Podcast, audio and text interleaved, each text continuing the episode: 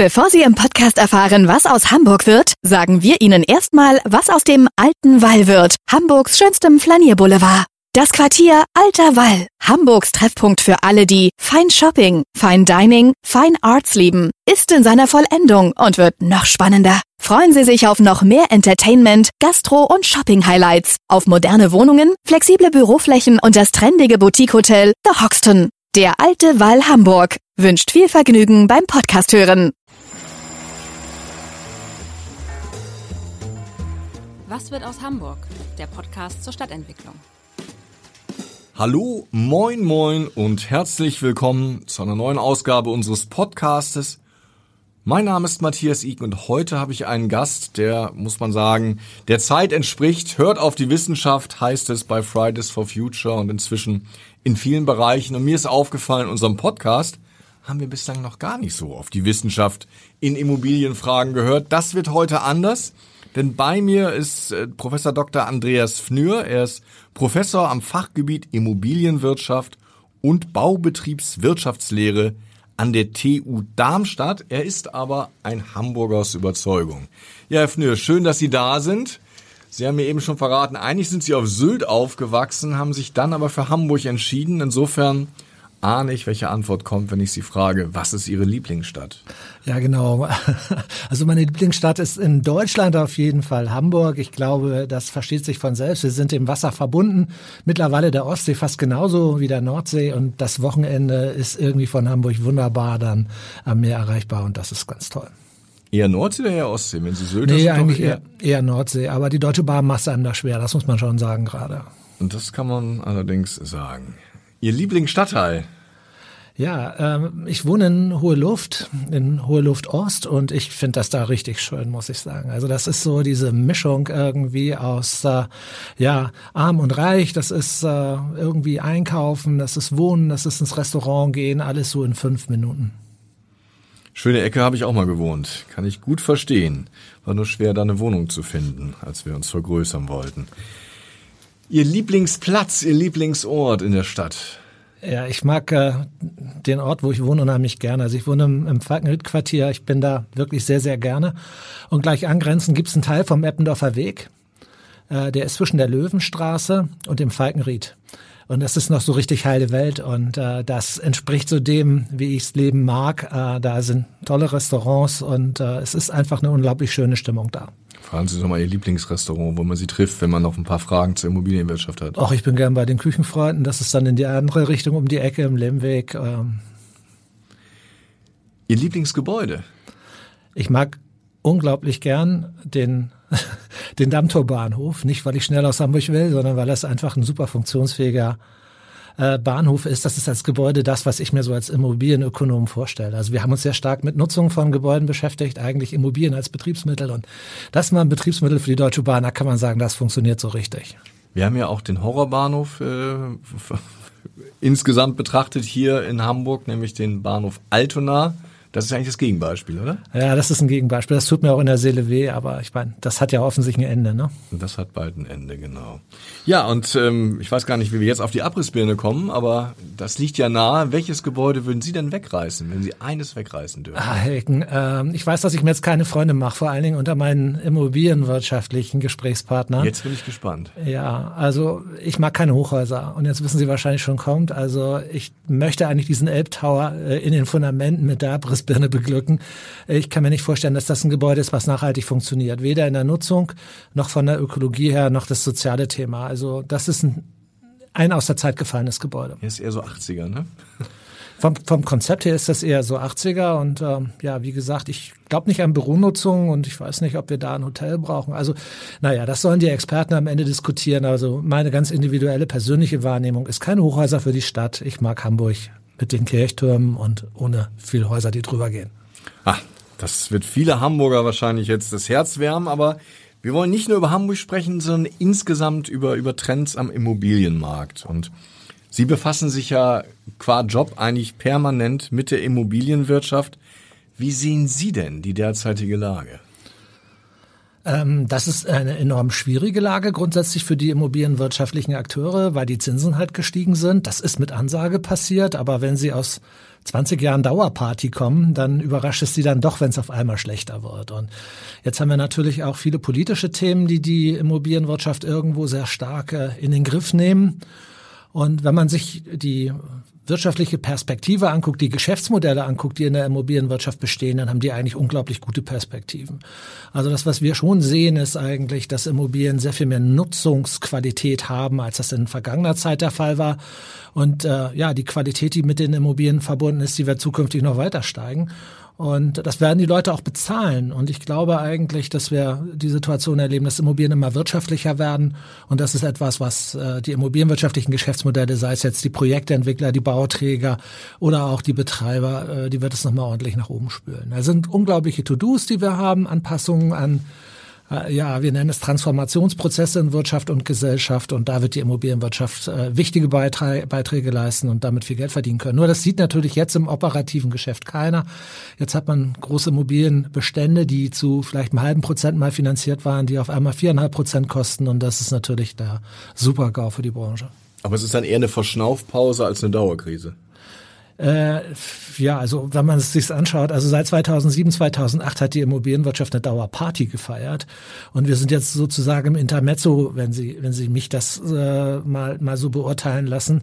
Jetzt bin ich auch nicht derjenige mit der Glaskugel in der Hosentasche, aber ich denke, wenn wir in zwei Jahren nochmal wieder miteinander sprechen, dann werden wir viele immobilienwirtschaftliche Akteure sehen, die diese Chancen wieder viel deutlicher bewerten als die Risiken, wie es im Moment der Fall ist. Ich meine, der Kanzler hat es ja auch gerade gesagt, eigentlich sind ja vier, viereinhalb Prozent Zinsen, Hypothekenzinsen, kein Beinbruch, wenn man langfristig schaut. Da hatten wir noch viel höhere, teilweise zweistellige Werte.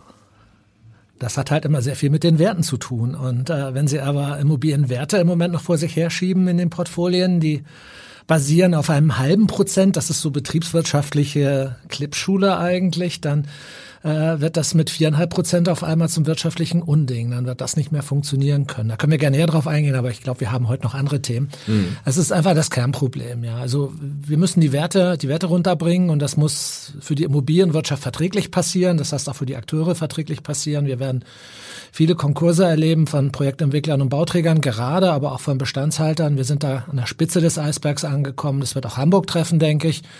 Da hat Hamburg ja schon ein bisschen was da abbekommen. Das wird noch, noch weitergehen. Und äh, wenn diese Marktbereinigung erfolgreich überwunden ist, dann werden, äh, denke ich, die Akteure mit neuen Konzepten auf zu neuen Ufern.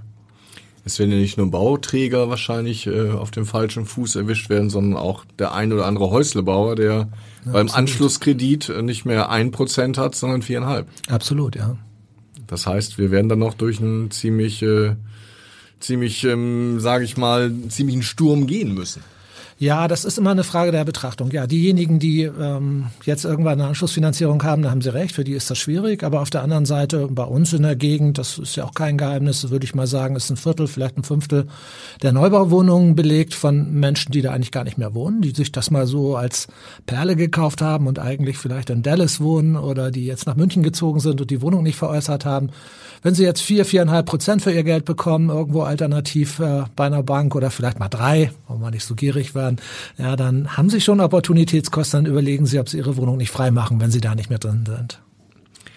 Trotzdem ist es ja so, dass derzeit von dem Gefühl her die Immobilienpreise sind exorbitant gestiegen, die Zinsen sind sehr schnell gestiegen und die Baupreise steigen ja auch weiter dass eigentlich eine ganze Generation ja Abschied nehmen muss von dem alten Traum eines eigenen Hauses oder einer eigenen Wohnung. Also Herr Ecken, wir werden jetzt mal alles tun, dass das nicht passiert. Ähm, ich bin da auch durchaus erstmal optimistisch, dass der Markt das reguliert. Äh, aber vom Prinzip haben Sie natürlich recht. Das, äh, die Situation ist gerade dramatisch, aber man muss ein bisschen die Kirche im Dorf lassen und das müsste man abschichten, das ganze Thema. Nur zu, ähm, dafür haben wir den Podcast. Schichten Sie ab. Das ist wunderbar. ähm, ja, also fangen wir, fangen wir vielleicht mal damit an, dass die Qualität der Immobilien ja irgendwo auch durch die Decke gegangen ist. Also wenn ich mir das mal vorstelle, als ich nach Hamburg gezogen bin, vor, jetzt darf man das gar nicht mehr laut sagen, aber vor knapp 40 Jahren, ähm, da war die Welt eine ganz andere. Ähm, da hatten wir Fenster, die einverglast waren, da waren äh, Holzöfen irgendwo in, in den Räumen. Und ja, Sie kennen es vielleicht noch selbst. Es sind nicht nur die Altbauten gewesen, auch die Neubauten. Wenn Sie sich das heute angucken, die Qualität der Objekte hat unglaublich zugenommen. Dann das nächste Thema ist, die Menschen haben sehr viel mehr Quadratmeter mittlerweile, als das früher der Fall war. Man kann kleinere Wohnungen haben, man kann Wohnungen auch bedarfsgerechter machen.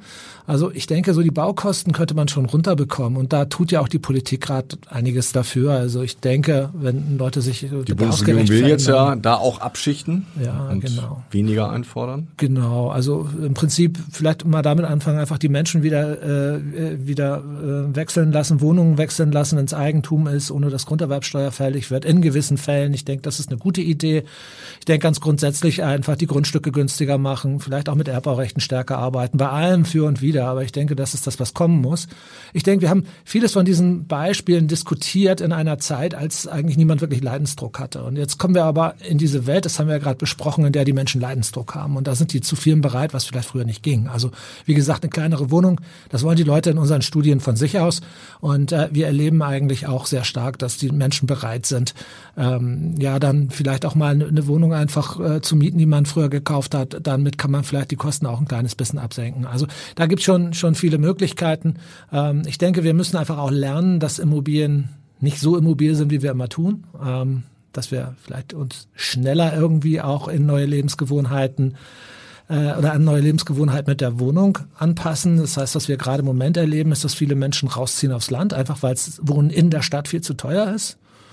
Ähm, da gibt der es Trend schon viele geht ja auch schon ein bisschen länger. So seit vier, fünf Jahren sieht man ja, dass also gerade die eine Zahl der, der 30 bis 45-Jährigen wirklich ins Umland ausweicht, ausweichen muss. Ist das ein Trend, den Sie auch langfristig sich noch verstärken sehen? Ja, also wir haben eine Studie unter Eigentümern gemacht und äh, diejenigen, die in der Hamburger Innenstadt eine Wohnung haben, das sind so sieben bis acht Prozent der Hamburger, die wir befragt haben, die in der Innenstadt wohnen. Also das ist ein bisschen weiter gefasst, nicht nur jetzt hier bei Ihnen am großen Burster, es geht ein bisschen weiter, da ist auch eine Hafen City vielleicht noch dabei. Ähm, von denen wollen eigentlich, wenn man sie fragt, wo wollt ihr insgesamt in Zukunft wohnen, knapp die Hälfte nur noch in der Innenstadt wohnen bleiben. Das heißt, wenn wir alle fragen, dann sind es drei Prozent die sagen, wir würden in Zukunft gerne in der Innenstadt leben. Das hat natürlich auch mit mangelnder Funktionsfähigkeit von Innenstädten zu tun. Es hat mit Corona-Nachwehen zu tun. Es hat damit zu tun, dass die Menschen eigentlich sehr starkes gelernt haben, ja, so ein Umweltbewusstsein aufzubauen in den letzten Jahren. Ähm, und das Umweltbewusstsein geht auch in Richtung Gesundheit, also nicht nur in Richtung CO2-Ersparnis. Und da sehen die Menschen irgendwo in grünen Stadtteilen, das fängt dann in Othmarschen vielleicht an und geht dann natürlich aber richtig in die Speckgürtel Hamburgs weiter. Da sehen die Leute einfach für sich schönere, schönere Umgebungen. Und das Wohnen ist, auch wenn es da noch teuer ist, aber an vielen Stellen halt auch deutlich billiger. Und Othmarschen äh, nicht unbedingt. Nö, Othmarschen, da haben Sie vollkommen recht. Aber wir, wir, finden, wir finden schon, wenn wir so ein bisschen in den Pinneberger Raum gehen oder nach Winsenduhe rüber, wir sehen da schon eine ganze Menge an Gegenden, wo man, glaube ich, günstiger auch kaufen kann. Und ja, Work from Home macht's möglich. Und äh, ja, das ganze Thema äh, E-Commerce und auch äh, die medizinische Versorgung, die teilweise dann übers Internet kommt, macht eigentlich vieles attraktiv, was in der Vergangenheit nicht attraktiv war. Das sind diese Anpassungsprozesse. Ne? Aber das ist ja nun wirklich hochspannend, was Sie da da sagen? Weil auf der einen Seite gibt es ja ein massives Bemühen, hier in der Innenstadt möglichst Wohnraum zu bauen, um die Innenstadt zu beleben. Jetzt sagen Sie, eigentlich wollen nur drei Prozent, wenn ich das richtig verstanden habe, in der Innenstadt leben. Genau, ja, drei Prozent ist erstmal ganz schön viel. Die Innenstadt in Hamburg ist ja vergleichsweise klein. Ähm, also so gesehen sind auch genügend über. Nur dieser, dieser Hype, ja, dass die Leute alle in die Hafen City wollten, ja, das hat sich gerade relativiert. Also für die Hafen City wird das, glaube ich, noch eine problematische Situation. Da sollen ja noch mehr Wohnungen gebaut werden. Aber wir brauchen funktionsfähige Innenstädte und dazu gehört tatsächlich auch Wohnen in der Innenstadt. Dazu gehört zukünftig Arbeiten in der Innenstadt. Also wenn man dann noch ins Büro geht, bitte dann vielleicht gerne ein Büro in der Innenstadt. Aber idealerweise zu Fuß und das heißt, ich muss da auch um die Ecke dann wohnen. Und äh, das hängt natürlich beides damit zusammen, dass da ja die äh, Restaurants gut sind, dass die, die Einkaufsmöglichkeiten, das Shopping, der tägliche Bedarf gut gedeckt werden kann. Und da haben eigentlich alle Innenstädte in Deutschland, natürlich auch gerade Hamburg, einiges an To-Dos. Ich wollte gerade sagen, also es gibt natürlich die Mittelstädte, die haben das ähm, über die Jahrzehnte, Jahrhunderte immer gehabt. Das war immer eine Mischung. Hier in Hamburg haben wir spätestens seit dem Krieg eigentlich oder eigentlich schon vorm Zweiten Weltkrieg ja die Entwicklung noch hin zu Büros und Einzelhandel. Also das wieder hinzubekommen, das wird ein etwas längerer Angang. Das ist ein eng, etwas längerer Angang, der ist aber für die Stadt von zentraler politischer Bedeutung. Also das muss man eindeutig sagen. Und wir sehen ja auch die zwei Welten. Sie sehen auf der einen Seite in Hamburg den neuen Wall, wo das doch recht ordentlich alles funktioniert, wo auch die Büronachfrage gut ist und äh, wo tolle Shops sind. Und dann sehen Sie aber auf der anderen Seite so das äh, eher hauptbahnhofsnahe Quartier, die Mönckebergstraße, die Spitaler Straße. Und da haben wir richtiges zu tun. Wenn Sie sagen, die Städte haben es schwerer als vielleicht noch vor fünf oder vor zehn Jahren, auch wegen Corona. Jeder wird in seinem Bekanntenkreis wahrscheinlich ein paar Leute kennen, die genau deshalb gesagt haben, ich muss nicht mehr in der Stadt leben. Ist eigentlich so ein Ziel dann, was Hamburg formuliert hat, zwei Millionen Einwohner oder gar 2,2 Millionen Einwohner, überhaupt noch realistisch? Ah, das ist möglicherweise realistisch über die Zuwanderung. Ich frage mich, ob Hamburg sich damit einen Gefallen tut. Äh, das ist eine Ob Frage. das nicht eher so dazu führt, dass noch mehr Leute rausziehen. Genau. Wenn die äh, Schulqualität ist, nachlässt. Das ist so ein bisschen die Frage, kommen wir damit eigentlich in so eine Welt, äh, die die Amerikaner jetzt gut kennen? Ne? Das ist einfach so diese Wohlstandsinseln der, der Besserverdienenden äh, ja, in den äh, äh, ja, beliebten Wohnorten Hamburgs gibt und diese Menschen eigentlich weder zum Arbeiten noch zum Einkaufen in die Innenstädte kommen. Und Sie berichten ja im Hamburger Abendblatt viel über die Situation am Jungfernstieg. Ich denke, das sind natürlich auch so, so Vorboten einer Situation, wie wir sie wahrscheinlich alle nicht erleben möchten. Weil man muss eins verstehen, eine Stadt lebt ja irgendwo auch von Räumen der Dichte und das sind in Und vom Hamburg Austausch. Das ist ja auch das Austausch, Gegenteil von genau. Austausch, Das wenn sich nur noch einzelne Gruppen voneinander abgeschottet treffen. So ist es. Ne? Und die relative Attraktivität der Städte untereinander, da gibt es auch einen krassen Wettbewerb. Da ist ja vielleicht auch mal Kiel irgendwann im Wettbewerb. Im Moment sehen wir das noch nicht so, aber das wird ja irgendwann mal kommen, möglicherweise. Äh, das, das lebt natürlich schon über die Qualität der Innenstädte. Und ich denke, da sollte Hamburg aufpassen, dass sie idealerweise sich da noch verbessern. Und Hamburg hat halt keine Tr- Tradition des, des Wohnens, wenn ich es richtig beurteile, in der Innenstadt. Und das, das sehen wir aber, dass das in, in vielen, vielen Städten elementarer Bestandteil ist. Dann haben sie im Prinzip schon mal eine Grundklientel, die am Wochenende da ist, die abends da ist, die die Stadt belebt, die die Restaurants auch am Wochenende voll machen, die dann auch da arbeiten wollen. Und das ist irgendwie so diese, ja, dieser neue Mix eigentlich der Innenstadt, um den es uns in unseren Innenstadtprojekten geht. Wenn Sie so verschiedene Innenstädte auch als Wissenschaftler vergleichen, haben Sie da so ein Modell, wo Sie sagen, da funktioniert es gut, das ist eine Stadt, von der man lernen kann? Ja, ich finde Kopenhagen ist gut und Amsterdam ist gut. Das sind Städte, die, die wirklich sehr gut funktionieren. Aber wir dürfen da unser Licht nicht unter den Scheffel stellen. Also ich finde, dass Deutschland irgendwo durch diesen Polyzentrismus irgendwo mit diesen vielen Städten ähm, eigentlich ein tolles Vorbild ist. Und ich finde Hamburg ja auch deshalb toll, weil es viele dieser Stadtteile gibt. Und diese, dieses Kommunizieren irgendwie der Stadtteilzentren mit der Innenstadt, das glaube ich, ist ein schwieriges Thema für uns. Da müssen wir noch ein bisschen dran arbeiten. Aber das sieht man eigentlich selten, wenn man ins Ausland geht in anderen Städten, dass das so funktioniert, wie es jetzt schon funktioniert in Hamburg irgendwie. Also das kann ein, ein sehr stimmiges Gesamtwerk werden, wenn man der Innenstadt ihre Rolle überlässt. Ich bin ja auf Sie aufmerksam geworden durch eine Studie, die da heißt Transformation des Wohnens in Deutschland. Und da waren so ein paar Zahlen drin, die mich ja überrascht haben. Zum Beispiel, dass fast jeder zweite Haushalt in Deutschland seine eigene Wohnsituation überdenken will. Das heißt ja, dass ziemlich viele ähm, sich Sorgen machen, ob sie das, was sie haben, entweder noch finanzieren können oder ob es noch adäquat ist. Ja, genau. Also das Finanzieren ist das eine Thema. Da haben wir die Zinssituation gerade besprochen. Äh, die Wohnungen werden teurer. Das ist äh, sowieso so. Das haben wir ja auch gerade schon kurz andiskutiert und das bringt die Leute zum Nachdenken. Und das zweite ist aber, wir haben durch die Digitalisierung und durch diese veränderten Lebensformen, die wir durchaus haben, das hat eine äh, so eine Welle irgendwie in Richtung Klimaschutz, in Richtung dieses Fridays for Future, was auch in dieses Gesundheitsbewusstsein reingeht, dieses Vegetarismus und so etwas, ja, was die Menschen einfach irgendwo in ihren Bedürfnissen dazu bringt, vor die Tore der Stadt zu gehen oder zumindestens zum Grün. Das ist das, was ich unter äh, Bedenken verstehe. Und das nächste, was die Leute wirklich massiv umtreibt, und das dürfen wir, wenn wir über Immobilienwirtschaft reden, nie vergessen, ist die Demografie. Also wir haben äh, eine demografische Entwicklung in Deutschland vor uns, auch gerade in Hamburg. Ja, die wird politisch gesehen übersehen, ganz oft übersehen. Und wenn wir die Wohnungsbestände uns angucken, wir können die gar nicht backen. Ja, also so schnell, wie wir neue Wohnungen bauen wollen, kann das gar nicht gehen. Glaube, ein Prozent ist wirklich, also demografisch voll auch für alte Menschen geeignet. Ja. Das ist, äh, Ja, das ist, das ist das, das ist das, was wir umbauen müssen. Das ist völlig richtig. Also die, das sehen wir in unseren Studien natürlich auch. Ne? Also viele Menschen sehen ihre Wohnung nicht für die Zukunft geeignet. Ja, und die Menschen merken aber eigentlich auch, dass sie eigentlich lieber woanders hin wollen. So wie meine Eltern, die von Sylt nach Hamburg gezogen sind, um haben wieder ins Leben zurückzukehren. So, das sind so diese Dinge, da, da denken die Menschen mehr drüber nach, als das früher der Fall war. Da bringt so eine Pandemie unglaublich viel. Gibt es da Vergleichsdaten? Also wie viel waren das früher, ähm, die also wirklich ihren eigenen Wohnstandard und ihre Situation in Frage gestellt haben? Äh, die kann ich Ihnen leider nicht nennen, aber die Gründe kann ich Ihnen nennen. Also häufig war das eben schon so, dass die Menschen ja bis zum Lebensende ihre Immobilie abbezahlt haben und eigentlich auch früher schon unglaublich viel Geld für ihr Haus investiert oder in ihr Haus investiert haben. Da wurde vieles selber gebaut und selber gemacht. Man hat da irgendwie einen ganz anderen Bezug zur Scholle gehabt durch dieses Digitalisierungsthema, durch die Veränderung der ähm, ja, auch der, der Moden eigentlich ist man, ist man viel, viel flexibler geworden. Wir kommen in diese Richtung der USA, ja. Das heißt, dass die Menschen einfach mehr den Umzugswagen anschmeißen und einfach mal umziehen werden. Das ist, glaube ich, auch das, was Deutschland prägen wird in einigen Jahren. Interessant. Ein Punkt, den Sie auch in Ihrer Studie ansprechen, ist das lebensabschnittgerechte Wohnen. Das klingt jetzt erstmal nach einem Wort, was noch nicht jeder gehört hat. Was, was verbirgt sich dahinter? Ja, ist erstmal fürchterlich akademisch, ne? Na, immerhin, es ist kein Fremdwort. immerhin das, ja, das ist schon richtig. Aber äh, was wir sehen ist, jetzt wird's akademisch, dass, dass eigentlich Wohnimmobilien, denke ich, die am schlechtesten ausgelasteten Ressourcen sind, die wir im deutschen Wirtschaftsprozess haben.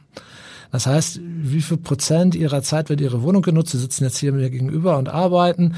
Ähm, Sie haben in der Regel ein paar Quadratmeter mehr, als Sie eigentlich brauchen. Und äh, ich denke, vieles, vieles äh, spricht eigentlich dafür, dass Sie, dass Sie eigentlich Ihre Wohnung gar nicht so nutzen, wie sie zur Verfügung steht.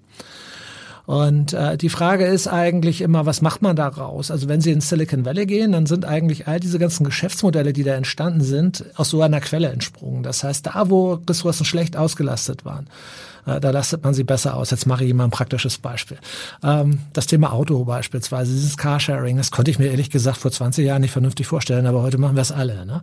Äh, das ganze Thema Fahrräder allein, ja, dieses äh, Thema Swap-Feeds oder wie auch immer. Und das ist eine Sache, die fürs Wohnen absolut sinnvoll ist. Das heißt, dass man irgendwie schafft, den Bedarf, den man hat, ähm, immer ähm, so zu decken, dass nichts übrig bleibt, dass man es immer nur dann nimmt, man nur den, den Bedarf dann in Anspruch nimmt, ähm, wenn, wenn es auch wirtschaftlich ist. Und ich glaube, wir haben viele Menschen, die sind dann irgendwo äh, mal in ihrer WG äh, der Situation des Studierens entwachsen, ja, dann äh, bewohnen sie die WG alleine, weil sie es ja leisten können, weil sie ein erstes Einkommen verdienen.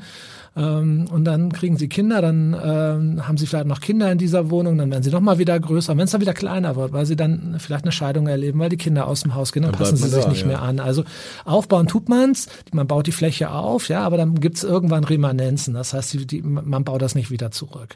Und das ist das, was uns eigentlich in Deutschland äh, im Moment auch in der Situation bringt, dass wir das Gefühl haben, wir haben viel zu wenig Immobilien. Das stimmt aber ja gar nicht. Die Zahl der Immobilien ist ja im Vergleich zu den 60er Jahren deutlich gewachsen, oder? Ja, Können Sie genau. sagen, die Zahl der Immobilien Wohnungen ist wir derzeit haben in Deutschland? Äh, wir haben in Deutschland ungefähr 40 Millionen Wohnungen. Und wir haben mal ausgerechnet, wie das so in Hamburg ist, äh, wenn die Hamburger äh, im Prinzip äh, die Wohnfläche, die sie benutzen, irgendwo äh, tatsächlich auch besitzen würden. Äh, das ist nicht ganz richtig. Wir haben sogar die Hamburger gefragt, ja, äh, wie wäre das denn eigentlich, liebe Mitbürger, wenn ihr Wohnfläche abgeben würdet? Wie viel Quadratmeter würdet ihr dann eigentlich gerne abgeben? Und da kommt so eine Zahl raus von 12, 13 Quadratmetern pro Wohnung. Ja, das ist ungefähr 10, 12, 13 Prozent, irgendwo in der Größenordnung, 120 Quadratmeter. Einziehen. Bitte? Könnte überall ein Student einziehen. Könnte überall ein Student einziehen. Ja, das ist jetzt so ein bisschen eine Frage, wie, wie bringt ja. man das zusammen? Aber wenn wir nur mal das Potenzial ausrechnen, was dahinter steht, dann sind das in Hamburg 170.000 80 Quadratmeter Wohnungen. Ja. So, wir wollen 10.000 im Bündnis für Wohnen neu bauen. Ja, das ist also schon das 17-fache. Ähm, da, man sieht das Potenzial, was da drin ist. Ja. Aber Und wir kriegen es ja nicht gehoben, das Potenzial. Warum nicht? Wir haben es einfach noch nicht das wirklich. Das wollte ich Sie fragen, warum nicht? Wir haben es einfach noch nicht versucht. Und das ist halt die Situation, wenn ich bequem bin, dann bleibe ich da ja auch gerne drin. Also, was ich nimm meine Großeltern, die im großen Haus leben. Und äh, da ist einfach eine Welt, da ist einfach eine Welt, ähm, die sich jetzt gerade dreht. Durch den Ukraine-Krieg, durch die entsprechende Verteuerung der Energiepreise haben die Leute auf einmal gemerkt, was es kostet zu wohnen. Und wenn sie jetzt wieder viereinhalb Prozent Zinsen zahlen müssen, ja, dann merken sie auf einmal, okay, da steckt viel Kapital in meiner Wohnung und auch wenn ich keine Zinsen zahlen muss, wenn ich das abbezahlt habe, wenn ich es verkaufe, kann ich das Geld anlegen und kann dafür nach Mallorca fahren. Ja. Ähm, also wir sind gerade dabei. Wir sind gerade, wir sind gerade dabei, wir sind gerade dabei und überdenken diese Thematik neu. Und da muss die Politik jetzt auch mal rein. Also das ist ganz wichtig. weil warum wechseln die Leute nicht? Wir haben die auch gefragt, was sind die Hürden? Warum wechselt ihr denn nicht? Ja? So, die einen sagen, ja, wir kriegen den äh, Bedarf irgendwann wieder und dann finden wir die Wohnung nicht. Die nächsten sagen, wir haben keine verfügbare Wohnung, die kleiner ist. Die nächsten sagen, wir haben keine Wohnung, die wir uns leisten können. Wenn wir die große Wohnung verkaufen und eine kleine kaufen, ist das nicht bezahlbar. Ähm, das sind aber alles Dinge, die man mit ökonomischen Methoden irgendwie lösen kann. Da kann es überall Geschäftsmodelle geben. Also ich mache hier mal ein ganz doofes Beispiel. Wenn ich heute eine Wohnung kaufe, dann kann ich doch das Recht dazu erwerben, diese Wohnung in 10, in 20, in 30 Jahren zu einem heute definierten Preis wieder zu veräußern. Das heißt, ich habe so eine, eine Option, Option, eine Option, sowas zu verkaufen. Ja, so. Und äh, dann dann ziehe ich die Option, wenn ich die Wohnung veräußern will, oder ich lasse sie verfallen, wenn nicht. Aber ich kann mir eigentlich diese bedarfsgerechte Situation, diese bedarfsgerechte Möglichkeit, Wohnungen anzupassen, die kann ich mir zusichern lassen. So, und da könnte jetzt möglicherweise auch ein großer Tanker, nehmen wir mal eine Landesbank am Immobilienmarkt, ja, könnte ja auch als Stillhalter solche Optionen fungieren. Und das kann auch eine Hamburger Saga für Mietwohnungen machen. Man kann, glaube ich, eine ganze Reihe äh, da sozusagen an, an mit Digitalisierungsprozessen gemeinsam an, an, an, an Konzepten entwickeln, an wirtschaftlichen Konzepten entwickeln, die, die solche, solche Bestände fungibler macht. Die auch die Leute vielleicht stärker dazu bringt, drüber nachzudenken, mal zu tauschen. Häufig fehlt ja auch der Tauschpartner.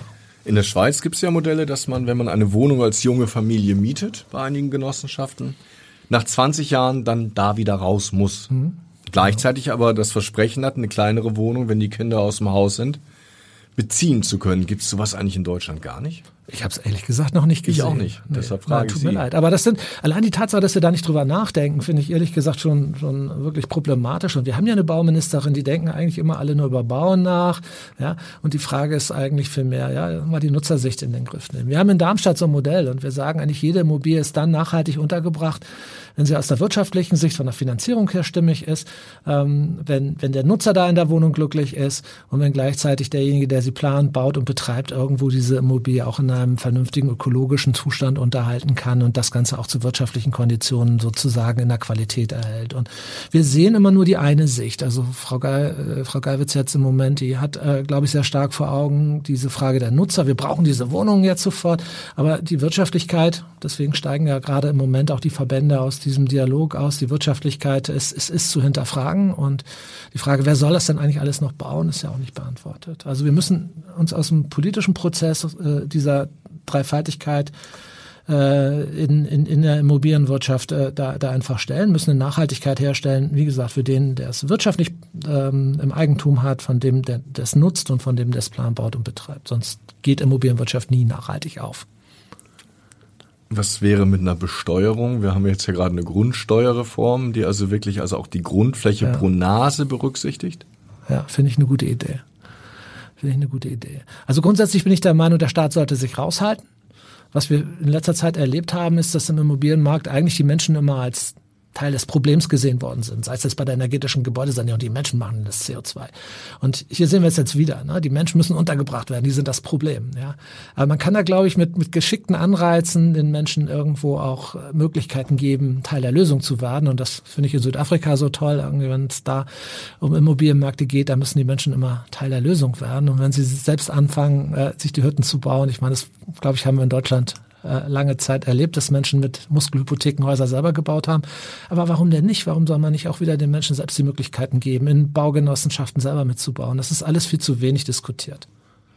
Kürzlich war auf dem Stuhl, wo Sie sitzen, ein Immobilienvertreter, die in der Hafen City genau so ein neues Konzept des Wohnens planen, mit eher kleinen Wohnungen, aber mhm. vielen Gemeinschaftsflächen. Eine Fläche, wo man gemeinsam feiern kann, wo man zusammenkommen kann, eine große Küche. Ist das auch so ein Konzept, dass man einige Dinge, die heute jeder für sich haben will, wieder wie früher auslagert, auch der soziale Wohnungsbau der 20er Jahre? Hat ja so funktioniert. Ja, Helgen, das hat mich total überrascht. Ich habe eigentlich gedacht, dieses äh, wir scheren mal Fläche, das funktioniert nicht. Aber in unserer Befragung ist das einfach großartig angekommen. Also es sind viel, viel mehr Menschen bereit, Fläche zu teilen. Zum einen, weil das preisgünstig ist, zum anderen, weil das natürlich auch in der Unterhaltung dann einfacher wird für diese Gemeinschaftsflächen. Und äh, ich denke, viele Menschen machen es auch aus sozialen Aspekten. Ne? Das ist schon auch ein bisschen dieser ähm, demografische Wandel. Da werden viele Menschen jetzt auch einsamer, wohnen alleine und wenn sie dann Flächen teilen können, dann trifft man ja wieder auf die Menschen. Also ich glaube, das hat eine große Perspektive und ich weiß nicht, ich mache ja immer meiner Branche den Vorwurf, dass die Transformation nicht schnell genug geht. Da kann man tolle neue Geschäftsmodelle für die Immobilienwirtschaft entwickeln. Ja, es ist spannend. Man hat ein bisschen das Gefühl, dass sich gerade der Markt doch ähm, deutlich umwälzt und äh, wir wirklich in zehn Jahren anders bauen, als wir es vielleicht die letzten 30 Jahre gemacht haben. Würden Sie das teilen? Absolut. Es dauert halt immer lange. Ne? Die Immobilienwirtschaft ist halt, äh, wie einer meiner Vorredner auf diesem Stuhl gesagt hat, ein Tanker. Äh, das ist schon, das ist schon mit, mit, mit sehr viel zeitlichem Versatz eigentlich alles erst realisiert, was wir heute planen. Aber wir haben so bei uns in den Vorlesungen äh, kluge und sehr kreative Architekten und äh, die haben beispielsweise in Berlin Gebäude gebaut, ja, wo man eigentlich außer seinem Schlafzimmer und seiner Wohnung kein eigener alleinige Fläche hat. Ja, da kann, können Sie die Küche können Sie an irgendeinen Club abgeben, der dann da äh, am nächsten Wochenende eine Party feiert und man kann eigentlich diese Fläche sehr, sehr, sehr flexibel in Anspruch nehmen und da geht auch was das Mobiliar beispielsweise angeht, wenn Sie richtiges Mobiliar dazu kombinieren, da geht sehr, sehr viel. Und das ist eben das, wovon ich spreche. Wir müssen die Wohnung kleiner machen für die Menschen. Das ist auch ein ökologischer Aspekt. Also Beton ist ja nun wirklich eins der größten Probleme in der CO2-Entstehung. Äh, wir brauchen weniger Baumaterial. Äh, wir haben die äh, Gebäude, die wir, die wir benötigen, eigentlich alle schon gebaut und wir müssen die einfach umnutzen und zwar so intelligent umnutzen. Das war dieses Thema was ich vorhin schon sagte, Immobilien wirtschaftlicher machen. Ähm, da gibt's tolle, tolle Ideen und Teilen statt Besitzen gehört. Einmal das ist ja, glaube ich, auch gerade bei der jüngeren Generation viel natürlicher. Also mein Vater hätte sich, glaube ich, nicht mit dem Gedanken anfreunden können, sein Auto zu teilen. Ich vermute, da hat mein Sohn kein Problem mit. Ja, das ist ganz erstaunlich. Wir hatten eigentlich auch gedacht, dieses Teilen statt Besitzen in Bezug auf Fläche, das gilt vor allen Dingen für die jüngere Generation, aber erstaunlicherweise auch das Leben in Wohngruppen für Ältere das Angebot ist nicht da. Wir haben im Moment eigentlich an der Stelle keine Best Practices, die wir so vorzeigen können, die die älteren Menschen kennen und wo sie sich darauf einlassen. Aber grundsätzlich die Bereitschaft besteht. Wobei ich manchmal mir schon die Frage stelle, also wir haben ja hier in Deutschland relativ großes Potenzial. Wir haben hier in Hamburg sogar Flächen, wir haben gute Architekten, wir haben auch eine Politik, die was verändern will. Warum schaffen wir es eigentlich nicht, wirklich mit neuen Ansätzen auch ja, Häuser und Quartiere zu planen, die einfach mal anders funktionieren als 60 bis 90 Quadratmeter Wohnung 0815? Eine tolle Frage, Herr Ecken, mit einer ganz einfachen Antwort, weil der Druck nicht da war. Entweder gerade bei den älteren Leuten haben sie Damen und Herren, denen ihre Häuser gehören, die müssen da nichts dran verändern. Oder im Fall von Mieten, dann haben die Menschen Bestandsmieten, die 20, 30 Jahre halten. Da ist kein Druck drin. Und das ist das, was sich jetzt, denke ich, in der nächsten Zeit ändern wird. Allein schon über die Nebenkosten, aber ich denke auch über die Fläche. Da wird der Druck entstehen. Und das ist aber auch gut so, weil ich meine, dieses Eigentum verpflichtet, das wissen auch alle. Und äh, wenn wir dann diese Verpflichtung teilen können, wenn das eine Verpflichtung für weniger Quadratmeter gibt, ich aber trotzdem genauso zufrieden bin, dann hilft das allen. Wir müssen leider schon wieder fast zum Ende kommen. Ich würde Sie aber gerne noch, weil Sie auch da eine Studie zugemacht haben, vor zwölf Jahren zu den äh, Energieeinsparungen und Klimaschutz an Gebäuden. Wir haben ja vor einigen Tagen die Entscheidung gesehen, dass sich die Bundesregierung erstmal von dem Standard EH40 wieder verabschiedet hat. Sie haben damals ja auch vorgerechnet, dass die Kosten, gerade wenn man nachträglich in Klimaschutz investiert, deutlich höher sind als die Einsparpotenziale. Sind Sie eigentlich ganz glücklich, dass man da jetzt so ein bisschen auf die Bremse tritt? Ja, ich glaube, eins ist klar, das hat die Politik aus den Augen verloren, aus politischen Gründen, nicht aus immobilienwirtschaftlichen, also nicht aus fachlichen Gründen, die ich vertrete. Aus einer fachlichen Sicht ist es halt so, dass sie 1,3 Billionen Euro für einen klimaneutralen Gebäudebestand in Deutschland bezahlen müssten. Das haben wir mal ausgerechnet in dieser Studie, die Sie adressiert haben. Ja, das ist nicht bezahlbar. Das heißt, wenn Sie sich keine Gedanken darüber machen, wer die Kosten verteilt, dann können Sie sich das wünschen, weil es technisch möglich ist. Wir können in Deutschland jedes Gebäude äh, mindestens auf 90 Prozent Standard runterbringen, also 90 Prozent von den CO2-Emissionen einsparen. Das ist alles machbar, aber es ist wirtschaftlich so, dass jedes Prozent, was Sie mehr sparen wollen, immer teurer wird. Ja, und das ist eine Situation, dass wir das Geld nicht haben in Deutschland. Wir rechnen uns da reich, wenn wir das glauben.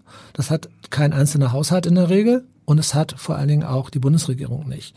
Und äh, ich denke, man muss grundsätzlich da die Steuerungssystematik ändern. Man muss sich fragen, wie viel Geld möchte ich für Klimaschutz ausgeben? Man muss diesen Betrag definieren und muss dann sich die Frage stellen, wo kann ich das Geld am besten einsetzen?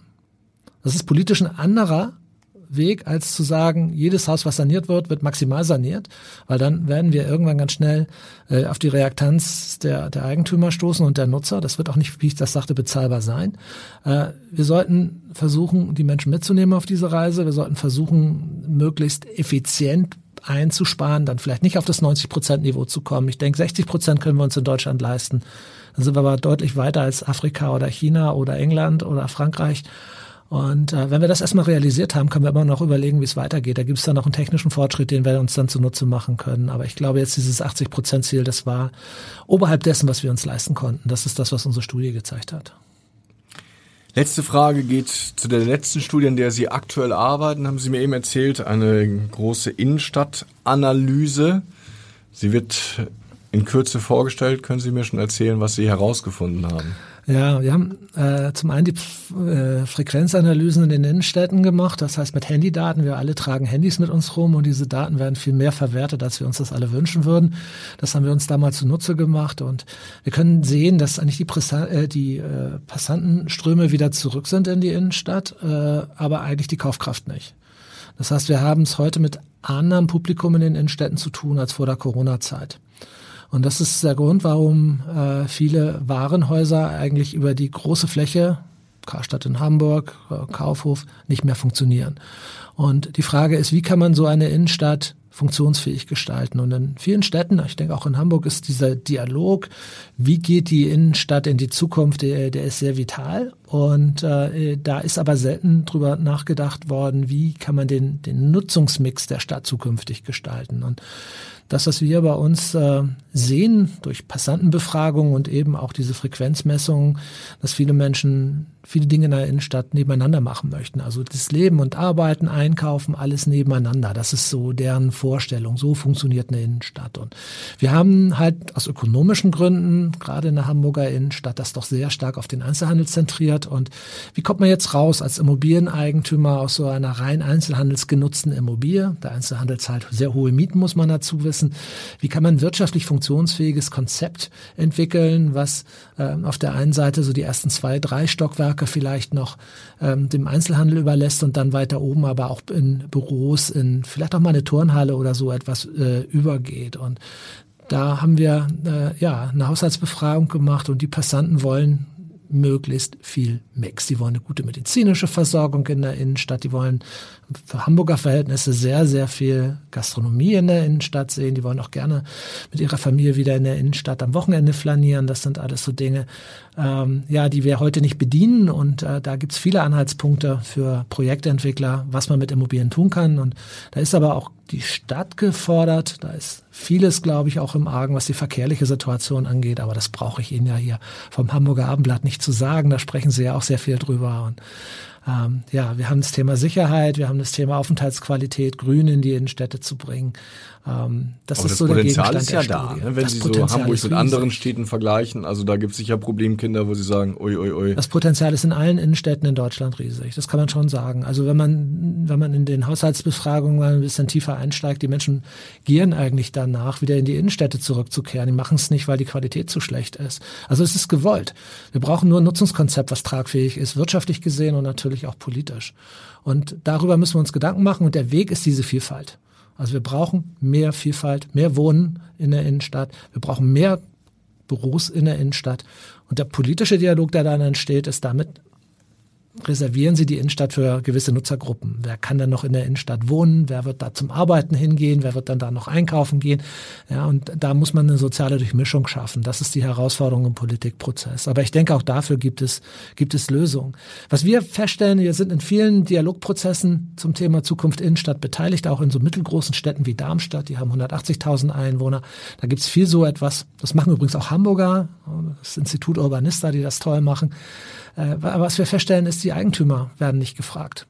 Und die Eigentümer sind diejenigen, die da wirklich in den Innenstädten viel Geld investiert haben, die dieses Geld zu verlieren drohen, die eigentlich auch das stärkste Eigeninteresse haben, da äh, mal, mal äh, selber mit anzupacken. Und äh, wir möchten jetzt so ein bisschen aus der Sicht der Eigentümer, ich bin ja Immobilienökonom, wir vertreten ja immer sehr stark auch die Wirtschaftsseite, wir würden da gerne aus der Sicht der, der Eigentümer Vorschläge machen, wie solche Häuser und damit auch wie Stadtquartiere der Zukunft aussehen. Und dann sehen Sie tatsächlich. Kann man das noch ein bisschen konkretisieren? Also wie sieht ja. so ein Haus dann aus? Ja, also, Als letzte Frage. Ja, gerne. Also in Pik und Kloppenburg beispielsweise, das äh, haben wir ja in Hamburg auch erlebt, funktioniert als, als Kaufhaus nicht mehr richtig. Dann gibt's äh, vielleicht in dem Innenkern, innenliegenden Kern, wo man keine Büros hat, mal eine Sporthalle. Ähm, dann gibt's vielleicht mal ein Paddle äh, da.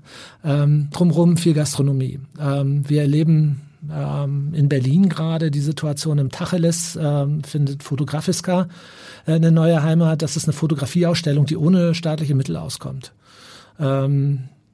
Die verdienen ihr Geld mit Gastronomie, die verdienen ihr Geld mit Coworking Spaces, die in diese Kaufhäuser kommen. Das heißt, diese großen Häuser, die werden einfach Ort der Begegnung werden und werden mit einer ganz vielfältigen Nutzung sein. Und die verdienen ihr Geld tatsächlich durch das Basement, durch das Shopping, durch das Erdgeschoss und natürlich oben durch die Büros, die oben drin sind. Und dann werden oben natürlich auch Dachgärten entstehen mit Gastronomieflächen nochmal extra. Das wird vielleicht ein bisschen mehr sein vom Volumen, aber im, im Wesentlichen werden die Häuser so bleiben, wie sie sind. Nur die Nutzung wird komplett durchmischt sein und es wird eben dieser Ort der Begegnung. Das ist keine spinnerte Vision, sondern das sehen wir, das ist Realität. Ja, Herr Fnür, vielen Dank. Ich bin gespannt, wie sich die Innenstadt entwickelt und wir bleiben auf jeden Fall dran, unserem Podcast Was wird aus Hamburg? Weitere Podcasts vom Hamburger Abendblatt finden Sie auf abendblatt.de slash podcast.